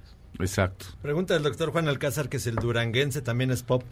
No, el duranguense no es pop, pues es el género, amigo. El rock. Es el género. No Es lo es- que pregunta. Es metal, No, es metal. Que lo que dice Marce es algo bien interesante. Este libro que les digo que es bien, bien ilustrativo porque une los puntos muy bien. El rock inicia por eso, pero ¿sabes por qué fue? Porque hubo una huelga de las compañías que publicaban las rolas. Y dentro de las muchas eh, cosas que ven en la letra pequeña, es que las bandas no podían aparecer porque estaban en huelga en una estación de radio. ¿Qué hicieron? Dijeron, güey, ya me acordé. Hay unos güeyes que graban y empezaron a poner discos grabados. Solamente porque las bandas ya no podían ir a los estudios. Mm. Eso ocurrió en, los- en el 51, una madre así extrañísima. Y ese fue el primer momento en el cual hay un switch y las estaciones de radio empiezan a programar canciones entre comerciales, porque antes la onda era poner comerciales. Los jingles de, una- de un comercial duraban más que una canción, duraban hasta cuatro minutos. Entonces ahí es cuando se modifica sustancialmente la radio como la conocen. Te voy a escribir mejor un libro. Dame, te voy a dar cita para libro. ¿Cómo nace el rock and roll? No, pues está bien bueno. No, pero ya había, ya, ya había, ya había habido, iba a decir, hubo ya estaciones de negros de jazz y de antes del 51, desde los 30s, 40s en, en el sur de Estados Unidos que ponían no aparecían en las estaciones, Fíjate pero sí ponían los discos que un disco independiente que grababan en un y lo empezaba a tocar al- al- algún güey en una estación, ¿no? Pero para que veas que como todas las estéticas son, son como muy, muy artificiales. ¿Cómo se llamaban los primeros discos de negros? Decían racial music, música racial. Sí, Porque claro. era de negros. Entonces, después crean el término rhythm and blues. Rhythm and blues. Para identificar a la música negra. Nada más. Pero era música negra que empezaba a llegar a las listas. Ahí tienes un dato muy interesante. El primer grupo negro que llegó a las listas fue The Platters, por ejemplo. Bueno, De- puro pero negro. llegó a Luego llegó Johnny Laboriel. Johnny Laboriel es afromexicano. Estoy- Por eso, pues, es negro. Estoy escribiendo un libro sobre los afromexicanos y es, es Johnny Laboriel es Sí, ¿Qué más cómo no. a Zamorita? a Zamorita, está... No, te voy a decir, está Álvaro Carrillo. Michael. Álvaro Carrillo. Álvaro Carrillo es de... Ahí están, ahí es, ahí es los allá. afromexicanos. No me están digas, ahí. también. Guerrero, Oaxaca y Veracruz. Ah. Álvaro Carrillo, Vicente Guerrero, José Ese María era- Morelos y Pavón. Es más, dicen que Vicente Sí. Guerrero no es como lo dibujan en las estampitas. Que si era, si era No, negro, negro. Negro, negro, negro, cambujo. El negro. negro Hay un durazo tema- incluye. Bailaba cumbia. Al negro durazo. Al negro durazo lo incluyes. Al negro durazo que llenó de El cadáveres libro. el río Tula. Kalimba. frases. Kalimba. Bueno, sí, Kalimba sí. Kalimba sí. Es nieto Kalimba de... sí. Negros. Sí, sí. Calusha.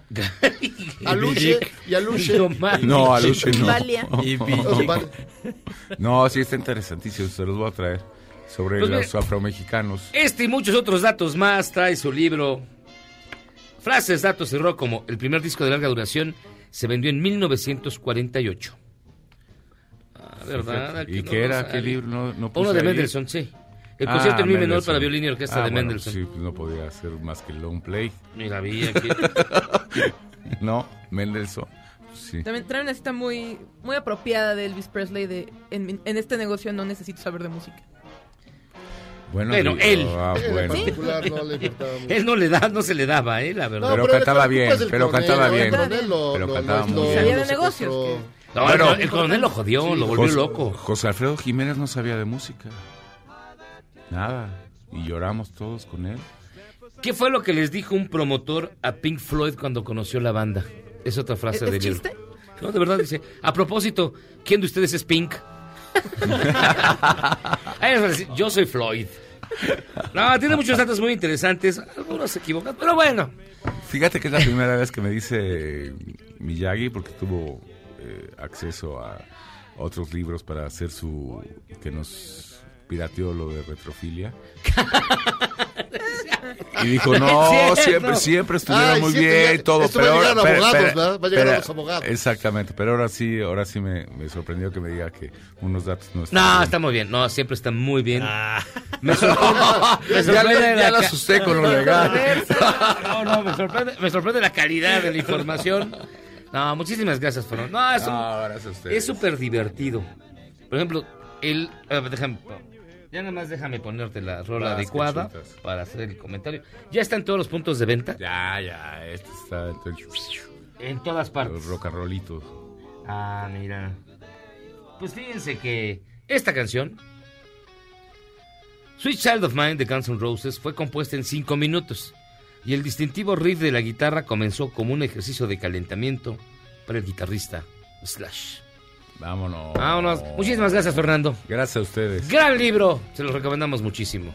Pausa. Esto es Charlos contra Gangsters.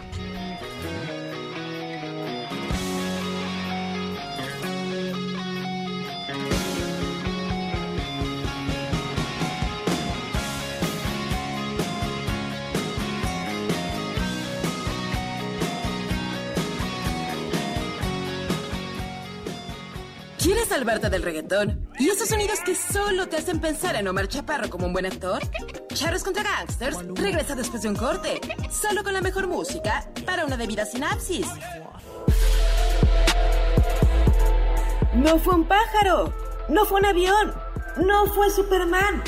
El meteorito que cayó ayer en la noche y que pudo verse en los cielos de la Ciudad de México, Jalisco, Querétaro, San Luis Potosí y Michoacán, pudo haber caído en el municipio de Sitio en Michoacán. Tampoco era una señal del apocalipsis. No se espante.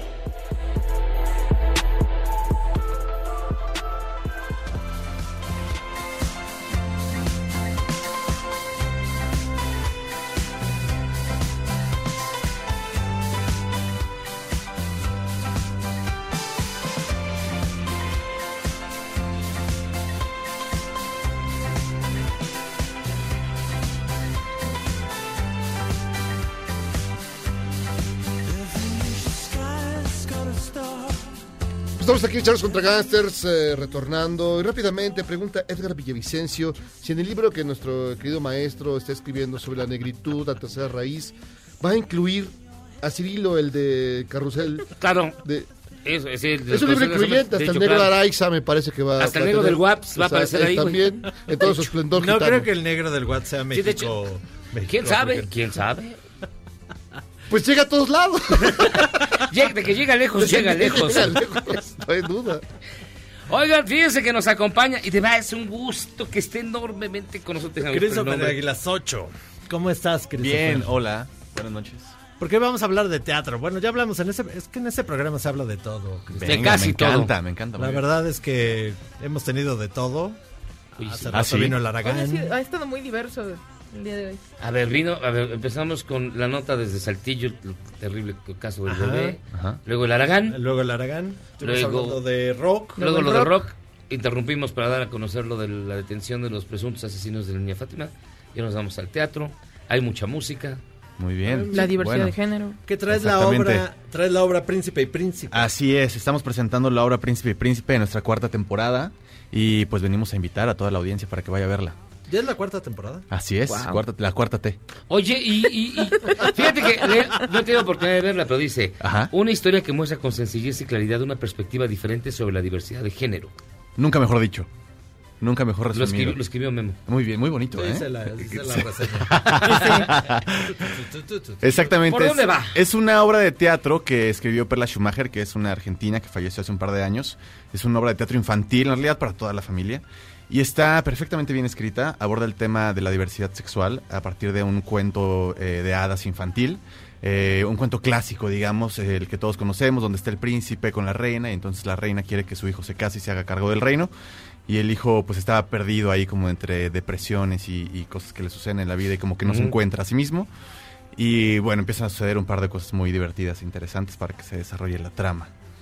Y pues lleguemos a descubrir pues ah, que amor es amor y que no importa en realidad el género ni de quién te enamores, siempre y cuando pues eso, se, se sienta y estés feliz. ¿Tú crees, y va- a ver, a ver, Venga. para, para qué, Ajá. para qué público está? ¿Es para toda la familia? Es para toda la familia, sí. No, en no tiene broncas. No, no, no. eh, los adultos salen encantados, los niños salen encantados. eh, hemos descubierto que los niños salen a veces más encantados que los adultos con este tema porque no tienen ningún juicio este, preestablecido, previo. Y los adultos de pronto son los que voltean a verlos como, ay Dios, voy a tener que hablar con mi hijo de esto. Afortunadamente, ¿no?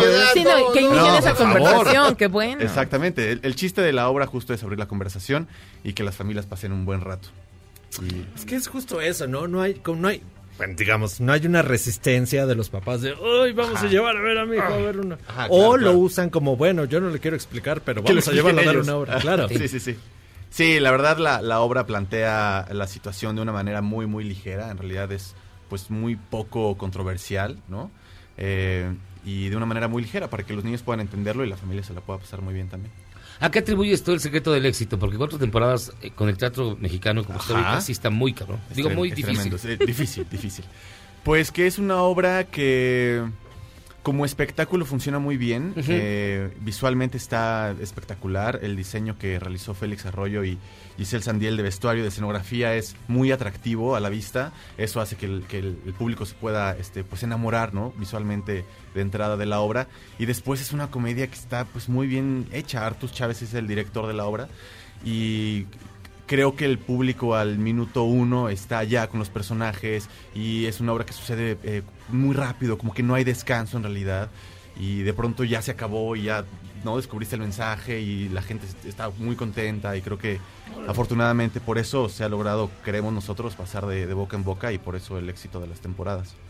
¿Y, y tú sí crees que, por ejemplo, digamos, es buen buen intento, es bueno que los vayan a, que la vayan a ver los papás, los hijos, como preámbulo a la plática clave de los, los las aves y las flores? Sí, claro, por supuesto. ¿Y las abejas? O sea, si no, han, si no han encontrado cómo y no han tenido la posibilidad incluso de a lo mejor poderlo hacer a través de un cuento o de alguna situación que haya salido en la escuela o algo, es una, O una película que- del caballo rojas. O por ejemplo. No creo que Ah, los se puede ver. vean A mí, eso. de hecho, a mí sí me Esperaría que explicaron. no, pero- Mi papá me dijo, "Mira, te vamos a platicar de hombres y mujeres. tuviste la infancia muy bella. Y me Sí. puso una película Por del eso caballo salió rojas. Eh, Claro, claro. Ahora entendemos muchas cosas. Puso la ah, No sé.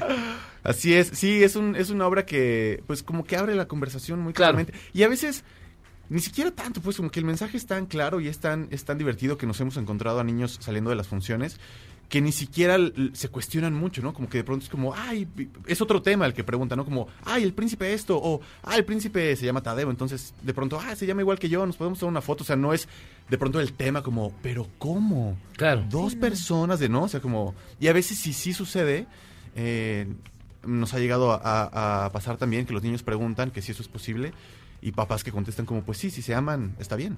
Y ya, y los niños hacen como, un, ah, qué padre, bueno, pues vamos por unas papas o qué. O sea, no es algo que tampoco cree una controversia hasta donde lo Sí, hemos- claro. lo Probablemente lo causaría incluso más en los papás, ¿no? Porque Sí, es como seguro. este cambio generacional. y- Sí, exactamente, exactamente. Pero los niños encantados. ¿Las cuatro temporadas que han tenido con la obra han sido todas aquí en la Ciudad de México o han salido? Todas en la Ciudad de México, aunque sí hemos tenido una gira eh, el año pasado, nos fuimos a Puebla, nos fuimos a, al norte del país, a Los Mochis y a Culiacán y a ¿Y Colima. la reacción es diferente? Es, es la misma. Pues mira, yo- dina- la neta, En la- Puebla, Puebla, el norte Puebla, del Puebla país, son- Yo ¿Cómo debo les decirte, fue? en Puebla La fue el primer lugar al que fuimos Te y yo estaba un poco fuego, ¿no? preocupado. Yo iba con un poco, un poco sí, como con las anginas así de... Se acordaban y- de Canoa. Exacto, exacto. Fue San Juan Canoa donde lo llevaron. San Miguel.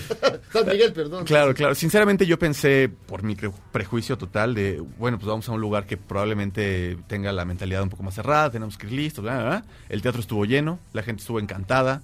Al final de la obra este, hicimos una dinámica, digamos, en la que se podían subir al escenario y tomarse fotos. Había mucha gente que se subía, muchas familias con niños, personas de Gente que salió 30 del años que... closet, todo. De verdad que sí, no, no gente que de pronto veías ahí como eh, a la persona este con su abuela, ¿no? Que lo- también habían ido al teatro juntos y de pronto este ya no era un tema tabú. tengo que decirte, este es el mejor momento. Claro, claro, voy a, voy a aprovechar el- el- Aprovechar la el obra, momento, sí. sí. No, y mucha gente que, pues sí, nos había dicho, como es la primera vez que vengo al teatro y, y nos está encantando y tal. Entonces nos fue muy bien. Y después eh, fuimos al norte del país, a los Mochis y a Culiacán, y otra vez yo iba con mi cosa de Dios, así. es- Ahí ¿no? el príncipe usaba sombrero. Claro, sí, y bota, ¿no? Evilla. Ajá, y no, nos fue increíble también. Hubo una función que dimos eh, para teatro, bueno, para, para escuelas. Tuvimos un teatro lleno con 300 niños y es una de las experiencias más bellas que he tenido en el teatro. Poder hacer esa obra para 300 niños y su reacción y su emotividad y sus gritos de alegría y los festejos y la manera en la que, eh, pues sí, se, se, se conmovían con la obra, para mí fue, fue bellísimo. ¿Cuánto tiempo va a durar esta cuarta? Ya se va a acabar. Ojalá, pero no otra temporada. Ah, ya. La- La otra T, la Yo otra pensé que la otra T. güey. No, la, tu tem- la cuarta Este, temporada. es, es breve, es breve, será breve. Llevamos un fin de semana y nos quedan otros dos fines de semana, así que tienen Ah. que aprovechar. Estamos solamente sábado y domingo. Ay, súper rápido. Súper rápido, exactamente. Teatro Salvador Novo. Salvador Novo, que está en, en el CENART, en el Centro de las Artes, eh, en las instalaciones del ENAT, de la Escuela Nacional de Teatro. Eh, y ahí vamos a estar los sábados a la una y los domingos a la una y a las seis. Oye, ¿y el cupo? ¿Cuánta, cuántos, ¿Cuántas personas caben? 150 personas, me parece. Y los boletos están en Ticketmaster. Ah, para que tengan sus precauciones, sus Tomen sus precauciones, compren los boletos ya que se están acabando. Eh, la encuentran en Ticketmaster como Príncipe y Príncipe. Órale. ¿Alguna, y ogro. reco- ¿Alguna recomendación particular que quieras hacer a la gente que Ajá. quiera ver tu obra? Pues no, que vayan. Es, es todo lo que les tengo que Que pedir. compren. Sí, claro, ¿no? Por recomendación como tal, Pues no, podría decir como esta cosa que- cliché, como de vayan con la mente abierta, y ¿no? Pero ni siquiera, vayan y siéntanse y ya, es todo lo que tienen Y que hacer. Sí, pásenla bien, sí. Súper chido. Pues, ah, y aprovechando, porque no sé cuánto tiempo me queda, que tenemos... Ya no mucho, ¿eh? Porque vamos a hacer una pausa y... Ah. No. Eh, aprovecho para decir que tenemos eh, tres eh, boletos dobles, por si quieren eh, Ah, ir mira, ahora. De, de una vez, a ver. De una vez. 51 Marquen para que se vayan a ver la obra de teatro Príncipe y Príncipe. Así es. En el Teatro Salvador Novo. Y lo van a hacer contestando la pregunta que va a hacer Christopher. La que tú quieres. ¿La que yo quiera? ¿De qué color el príncipe Tadeo? No, no sé, no sé. ¿Por qué me hacen esto? Este... Venga, ayúdenme. Este, Ah, ¿Qué pregunta puede estar? ¿Cuál es la estación del metro más cercana del teatro? Ah, me encanta. Muy bien. Esa es buena. Está fácil. Sí, está fácil. Está fácil, sí. Está Súper No está, fácil. está tan cerca, no, pero... No, no está tan así, No, no, tienes que- o sea. Y hay dos Hay que opciones. caminar, hay que Caminar, hay que caminar. Hay dos opciones muy cercanas, sí. Pero hay hay una que hacia la, a la vuelta. Una L. Ah, haces una L. Exacto. Bueno, es, bueno. ok. Una ya está, marquen, llévense los boletos. Muchísimas gracias. Christopher. Muchas gracias. Un placer. De veras es Águilas 8. Águilas 8, así me apellido. Así lo van a ver en el programa de mano, en mi Ah, no es un marcador. En todos lados. No es un marcador. Águilas ocho. eh, Chivas 9. Cruz Azul cero. Cruz Azul cero. ¿Cuántas veces habrá oído ese chiste? ¿Cuántas veces? Todas las veces. veces. Todas las veces que me 200 presentan. Está bien, mira. Para que veas que somos de originales. No, muchísimas gracias, Christopher. Gracias a ustedes. ¿Pero de qué origen es tu apellido? Es español, es un compuesto español. En Sinaloa encontrarán muchos Águilas 8. Eso es una realidad. No, ¿Se esos son allá? narcos que se- Tengo... Sí, que casi así se ponen. comunican. Que así se ponen para esconderse. Se No, no. Águilas 8, Águilas 9, ¿cómo estás? La clave de, de, sus radios. No, qué bueno, bueno. Christopher, Sí. muchísimas gracias. Gracias a ustedes. Les invitamos a que vayan a ver entonces Príncipe y Príncipe, Teatro Salvador Nuevo. Vayan los fines de semana. Está bien bonita. Pausa. Regresamos. Esto es Charlos contra Gangsters.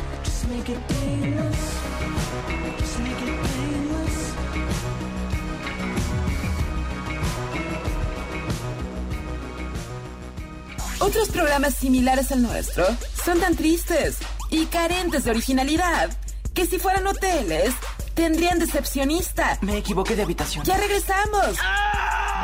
Luego del corte. Además de todo, me harán reparar la ventana cuando vuelva. El metro de la ciudad de Monterrey está considerado el mejor de México porque solo presenta fallas cada 17 mil kilómetros, aseguró el secretario de Desarrollo Sustentable, Manuel Vital. Aunque, bueno, solo tiene dos líneas y la tercera está en construcción desde hace ocho años.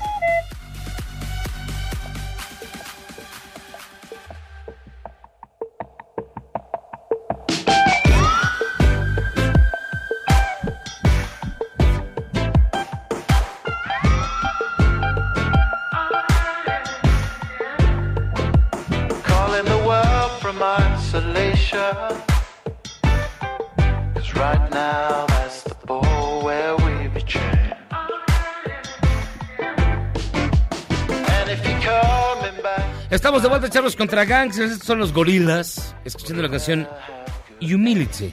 En la guitarra ustedes reconocerán a George Benson, que fue un destacadísimo jazzista de la década 70s, 80s. Y una gran rola. Eso es del álbum The Now Now. Gran guitarrista. El ahora ahora. De su disco. Jimmy the Night es un clasicazo. Además, ahorita la vamos a poner. Grandes. Oigan, fíjense que hay muchísimas llamadas. ahí está, mira, la guitarrita. El- Era muy bueno. Sí, cómo está, no. sí, mira. Dice, me da la impresión que el jugador que mordió genitales era del América. no, seguro. No lo Miguel, juzgue, pobrecito. No mencionaron que día se presenta el Aragán en el Auditorio Nacional. 19 de abril. 19 de abril. Claro, queridos charros, me tocó ver al Aragán por primera vez en el Rocotitlán, allá por el 93-94. Desde entonces soy su fan. Uh. Carlangas, los felicito por tener al Aragán hasta que tienen un invitado decente. Y la verdad es que resultó bien buena gente y pues ya lo comprometimos. Él ya dijo que va con nosotros va a salir con nosotros A tocar. a tocar. Dice, ay, sí, ahora sí el Aragán, el Aragán. Pero ¿qué tal los viernes que ponen sus rolas, No, eh? sí es cierto. Saludos a esa banda rockera de corazón. No hay que decir. El rata. en realidad es un homenaje. Es irónico. El Rata. Qué buen nombre. Larga vida, el Aragán, saludos. Y no necesitas nada de los Tacubos. Tú no necesitas nada. Juan Carlos Navarro dice No, es una saludos. gran historia llegar desde, o sea, desde ya, desde Sí. cuando ibas del Olímpico de... Desde el balneario, Sayula. es balneario olímpico de Pantitlán, Balneario olímpico. ex. O sea, ex balneario olímpico, pues, Sí, pero... O sea, hubo, fue sede de Juegos Olímpicos y luego ya después Balneario. dejó de serlo. Eh, saludos, la única vez que escuché a Aragán y grupos de rock urbano era cuando los pasaban una hora a la semana. ¿Mm? Carlitos, la banda sanluqueña saluda a Aragán y compañía. Soledad, saludos al querido Aragán, mis carnales Rafael y Felipe lo van a ver al auditorio. Yo lo acabo de ir a ver al Metropolitan. Órale, Sí, que en el Metropolitan hizo su aniversario del disco rojo. Dice Rob, buscan qué pasó después con los niños que aparecían en el video de Runaway Train de Soul Asylum. Algunos sí, desafortunadamente nunca les encontraron o encontraron muertos. Pero al menos un par de ellos se dieron a la banda porque de hecho querían desaparecer y fueron encontrados por el video. Bueno, ahí tampoco se le va a dar gusto a nadie. Juan Méndez, saludos charros. Soy solo de escucha frecuente de su programa, por lo cual me atrevo a felicitarles una felicitación por mis 44 años cumplidos. Así como de ser posible una ma- unas mañanitas, aunque sean cortitas, si no es molestia. Ah, pues si quieres te voy a de limón, No, pues ya, no que- quieres Ay, que- un pastel. ¿Quieres te voy a besar a tu casa, cabrón? Háganle un mole. Estimado Juan Méndez, mira. Te mando un beso y déjate a buscar las mañanitas, güey. Felicidades, feliz 44. Sí, mira, mañanitas no, porque las clásicas son las de Pedro Infante y como que no Pedro. rifa. No, mira, seguro va a poner está, la mira. canción del cumpleaños de los Beatles. No, creo que no. Ahí está, mira. ¿Cómo estás? Hijito de mi Soy corazón. te felicita. ¿Cuántos cumples? Uno. Ese pillín. A lo mejor son tres o cuatro. Cinco, seis. Ay, no, ya, ya. No, ya, la que sigue en él, ya. Flashbacks a las Bueno, fiestas de mis primos. ahí está, mi mi estimado Rob. No fueron las mañanitas, fue algo peor. Te pusimos a Cepillín, que es que entre Cepillín y el payaso de It, yo prefiero el payaso de It. Pero bueno. Qué fuerte. Este, Sergio, charrísimos. Gracias por poner la canción que les pedí ayer. Son un bálsamo en mi corazón, mejores que mi psiquiatra. Un abrazo. Un bálsamo. Págale, páganos lo que le pagas al psiquiatra. Y luego dice Monse Moreno, en las primarias y secundarias públicas no se entregan los niños, solo en preescolar. Si algún niño está solo esperando afuera por instrucción de la SEP, debe llamarse una patrulla para que ellos lo lleven a la colonia de los doctores. Los directores pueden acompañar al menor, pero no está permitido que ellos lo lleven en su carro particular, porque podrían ser acusados de secuestro. Los medios deben investigar bien antes de condenar solo a las escuelas. Es justo lo que decía en la mañana Claudia Sheinbaum, que eh, cuando pasaba, sí hay un protocolo. O sea, decían que no hay un protocolo, sí hay un protocolo. Los niños se llevaban hasta el día de ayer a la Fiscalía Especializada de Niñas y Niños que está en la colonia de los doctores, pero lo que va a pasar ahora es que se van a habilitar las fiscalía- fiscalías descentralizadas para que no tengan que ir hasta el centro y puedan ir. No me van a pedir que quite a Cepillín, ¿verdad? Nunca. Pero ya te lo pedimos de varias maneras. Con, lo- con la mirada. Entonces, excelente, excelente tarde, chanchos contra hamsters, dice Manu Garibay. Primero, qué gusto de que pongan música más juvenil, jejeje. Seguro dile a Cairo Calixto que mejor le baje a las porras a la 4T. Y la la la. Saludos a su amigable vecino, Manu Garibay. Saludos, vida, amigo. Carlos, siempre se valora a los invitados, pero los primeros 20 minutos son los mejores. Y más los de miércoles. Saludos a Marce y a Memo. Yo sé, yo sé. Mario Jiménez, ustedes. Mario Jiménez, ¿ustedes creen que Santiago N iría a coger a los Oya S? Pues chance, ¿eh? Ay, Dios. Claudio Espinosa, Charros, a ver si comentan lo de la CONADE o el nepotismo de Fernández Noroña. Pues mira, lo de la CONADE es un atracadero desde siempre, pero más ahora que está la señora Ana Gabriela. Y de Fernández Noroña ni hablar, porque con ese tipejo, de veras que ni a la esquina. Ah, y se acabó. Ahora te toca a ti. Es la hora del drama. No, a ti te toca a ver, tú comentas lo de la CONADE y lo de No, yo la Noroña. verdad no, no tengo idea. Si, si las, eh, robaron esa lana, pues que, que descargue patas de cabra, eh, sin dudarlo. Y estamos escuchando- Y las Noroñas, no sé, a mí se me hace medio arreglado. Sí, eh, tiene sus ondas mafufas, pero no sé, ahí hay como algo extraño, dudoso. Que Tenemos- te conquistó en, en toalla. Sí, con su sí. foto en con toalla. con su- todo rojito. Tenemos boletos, ya que está usted escuchando a Creedence Clearwater Revival Revisited y Reloaded. Este. Es la última vez que los va a poder ver en vivo. Porque luego de esto ya nunca. Eso dicen. Pero No, al los vamos a ver. Porque van a enfrentar varias demandas, pero bueno. Tenemos cinco pases dobles para el 27 de febrero al Palacio de los Deportes. Llame 5166125 y tiene que cantarle una canción de los Creedence a Daphne. Si no se la canta, no hay boletos. Así que 5166125 escuchando Creedence Clearwater Revival Vamos al último corte y regresamos con Marce para hablar de... Just Mercy y otros estrenos de este fin de semana. Vamos y venimos.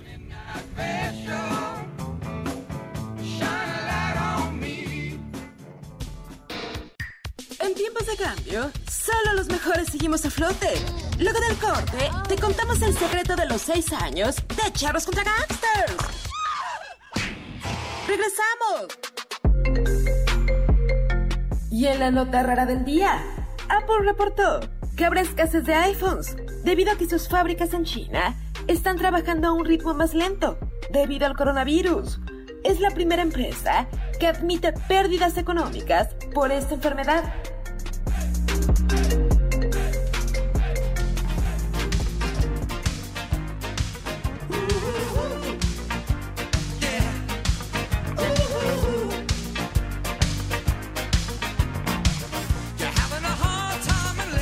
Estamos de vuelta a echarlos contra Gangsters y usted escucha Billy Joel. Mire, un dato que salió del libro que acaba de traer este Fernando.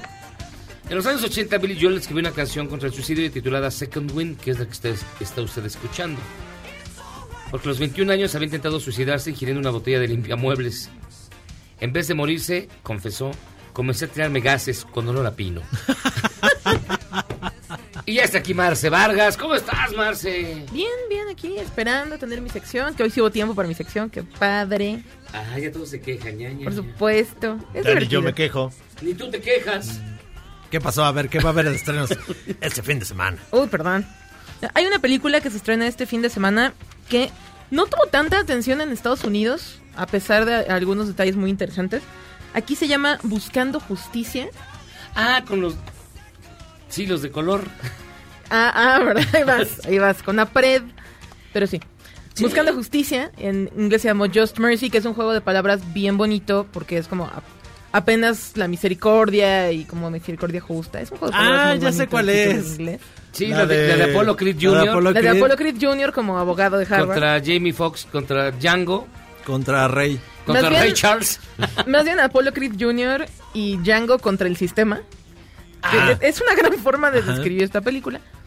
Porque es la historia real de Brian Stevenson, que es un abogado afroamericano que a principios, bueno, a finales de los ochentas, él está graduándose como abogado en Harvard y lo mandan a hacer como sus prácticas a una cárcel en Alabama. Y se da cuenta de que la mayoría de los reos que están en el patíbulo son afroamericanos y reciben un trato terrible por parte de las autoridades desde que no tienen un debido proceso y pues los condenan a muerte casi casi antes de su juicio, ¿no? Entonces esto lo impresiona mucho, regresa a Harvard, termina de graduarse y en lugar de aceptar un empleo bien remunerado en un despacho de abogados, famosón, acá, fifi, dice, no, yo voy a ir a ayudar a, a mis hermanos afroamericanos a Alabama, arriesgándose además a que pues, uno de los lugares más racistas y más violentos de Estados Unidos para esa comunidad. Entonces llega a Alabama y también sale Brie Larson. Entonces son Capitana Marvel, Apollo Creed Jr. y Django contra el Ya, sistema. Mira, No ya, no, manches. ya no quiero que nombres a los... a Y los- pierden. A los Imagínate el artistas ya no quiero su nombre real. Siempre Ahora es- va a ser siempre siempre el- va a el ser personaje con su anterior. Sí, Capitana claro. Marvel. Capitana Marvel contra el sistema.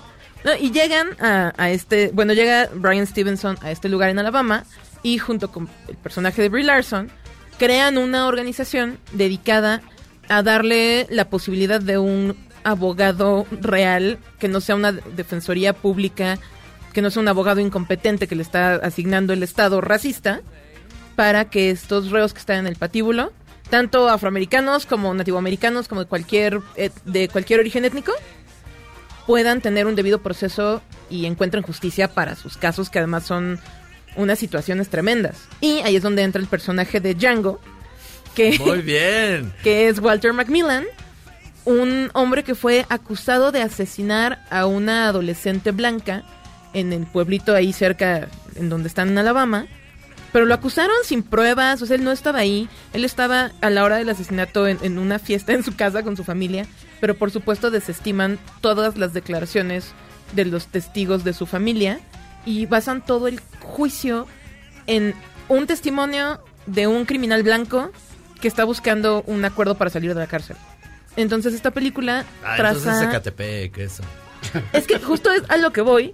Es que aunque podría, podríamos pensar que es una realidad completamente distinta de lo que vivimos en México, la verdad es que no. O sea, yo salí, la película es muy buena, yo salí indignadísima de la película porque me hizo ver desde una perspectiva Bueno, tú distinta te indignas desde el Rey León. toda o la, sea, por supuesto. o sea, hasta con esa. Pues es que las llenas. no, pero sí te hace ver una desde una perspectiva distinta cómo este tipo de injusticias en un sistema penal que no funciona o con fiscalías que no siempre funcionan o con todos estos temas criminales que, que a veces se basan en pruebas súper débiles, cómo puede afectar a familias completas y si lo aplicamos a, o sea, si aplicamos como esa misma lógica a las situaciones que vivimos hoy en México, la verdad es que es una película que no deberían perderse, que está, estará en cartelera a partir de este fin de semana.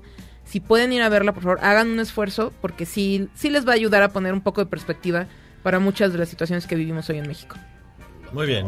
Ay, qué barbaridad. Y si no quieren ir a ver esa, puede ver Sonic.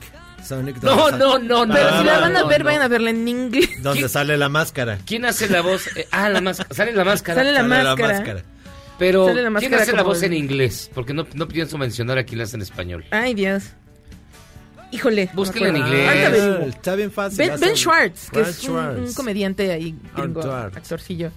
Pero no, otro estreno de este fin de semana que podrían ir a ver se llama Las Olas. También es un dramón, la neta. ¿Las olas? Las Olas, Waves. Que no sé por qué no tuvo más atención también en las temporadas de premios. La vimos en el Festival de Cine de los Cabos del año pasado. Y la protagonizan, entre otros actores muy buenos, Lucas Hedges, que es este chico que hemos visto recientemente también en unas películas sobre terapias de conversión de homosexualidad. También sale Renee Ellis Goldsberry, que protagonizaba Hamilton en Broadway hace un par de años. Quiero- yo quiero personajes, ¿no? Cada personaje, sí. Bueno, Angélica de Hamilton. Y ah, no me acuerdo cómo se llama el personaje Sterling K. Brown en DC Sauce, que es otro dramón. What the fuck? Pero es una gran película, Es que habla muy emotiva sobre cómo, o sea, sobre una pérdida terrible dentro de una familia y cómo la van enfrentando cada uno de los integrantes de esta familia. La música es de Trent Reznor y de Atticus Ross. Ah, que, que son... Ah, por ahí debí empezar para tener tu atención. Claro, pues Trent Reznor ganaron el Oscar por la música que hicieron para la Así red es. social. Así es. Y han no hecho sé por qué soundtracks. no les pusieron atención en premiaciones con este soundtrack, pero es otro dramón más emotivo, también frustra un poco, pero es una gran película que deberían ver. Don Dramón. Pues muchísimas Don Dramón. gracias, don, don Dramón. Don Dramón. Muchísimas gracias, mi querida Marce. Nosotros hasta aquí llegamos en Charlos contra Gangsters. Este. ¿No, ¿Todavía? Pues platícanos otra película. A ver, ¿tú, tú qué traías rapidísimo? Tenemos tres minutos. Tres minutos, ya ¿Tres les puedo- minutos? Sí, es una fortuna, ahora dos. güey. Síguele. No, mire, es que fíjate que ayer yo les iba a hablar, pero lo voy a dejar para la semana. Sí. Que ayer Ricardo Monreal propuso el descanso digital para que los trabajadores no tengan que contestar sus los correos electrónicos después de después de su hora de salida, lo cual a mí me parece Brillante. muy bien, brillante, pero ya mañana les platicaré porque el Gabinete de Comunicación Estratosférica Enlace con el Progreso este, vamos a presentar una iniciativa en donde los jefes ya pierden todos sus derechos, pierden sus derechos sociales y como seres humanos, porque los jefes ya son una especie aparte, son una especie biológica aparte. Wow. Sí, y ya son una- responsables de nuestro estrés, ¿no? También. Son responsables de nuestro estrés. Los jefes ya no van a poder este meternos estrés a los, a los trabajadores. Me divierte cómo señalas hacia ciertas personas Sí. que están a ¿Cómo nuestro alrededor. ¿Cómo por qué no? ¿Por qué no? Porque esa es nuestra reforma de la ley del Gabinete de Comunicación. Pero ya la platicaré mañana. Ay, no. La verdad no creo eso, ¿eh, amigo? Mañana. A mí me parece una gran iniciativa donde firmo. Claro que no. En ¿Temes ningún por lugar tus te- derechos, En ningún lugar te tratas mejor que aquí. Pero bueno, oigan, fíjense que ya nos tenemos que ir entonces. Vámonos. Aquí me- dan chocolate en los cortes. Pues vámonos ya. Escuchando a Eric Clapton con una canción de, de Robert Johnson, dice... Martin Scorsese, el problema con Robert Johnson, el rey del Delta Blues, es que solo existió en sus discos. Fue una leyenda pura. Ay, ay, ay, ese Ay, ay, ay. Este es precisamente Eric Clapton interpretando a Robert Johnson. Y con esto nos despedimos. Gracias, Marce. Gracias. Vámonos, Memo. Nos vemos la próxima semana. Vámonos, Jairo Calixto. Vámonos de aquí. Hasta aquí llegamos a echarlos contra gangsters. Que tengan ustedes una gran noche. Yo soy José Luis Guzmán. Besos, Sofía. Ahí se ven. ¡Vámonos! Este podcast lo escuchas en exclusiva por Himalaya. Si aún no lo haces, descarga la app para que no te pierdas ningún capítulo. Himalaya.com